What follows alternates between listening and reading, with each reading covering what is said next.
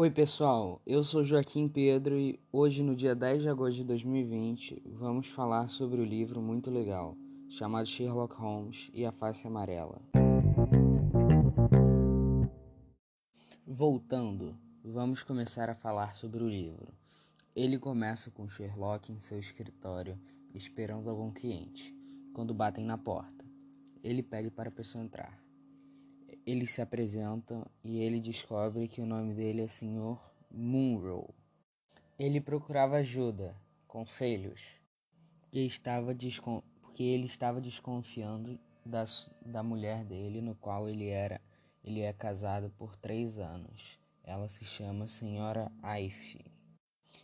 Ele disse que ela estava estranha e que estava saindo à noite e entrando na casa ao lado.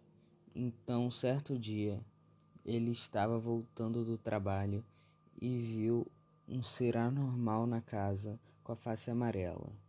Sherlock queria o ajudar, então eles combinaram que na próxima vez que Sra. Ife sair, o Monroe o chamar. Monroe viu que sua esposa havia saído às três da manhã para a casa, da, para a casa vizinha. Rapidamente ele chamou Holmes, que foram devagarinho para, para não serem vistos. Conseguiram entrar. Foram para o segundo andar e tiveram uma surpresa. Eles descobriram que a mulher dele era uma alienígena que vinha do sol. Isso explica a face amarela e o brilho que vinha do ser.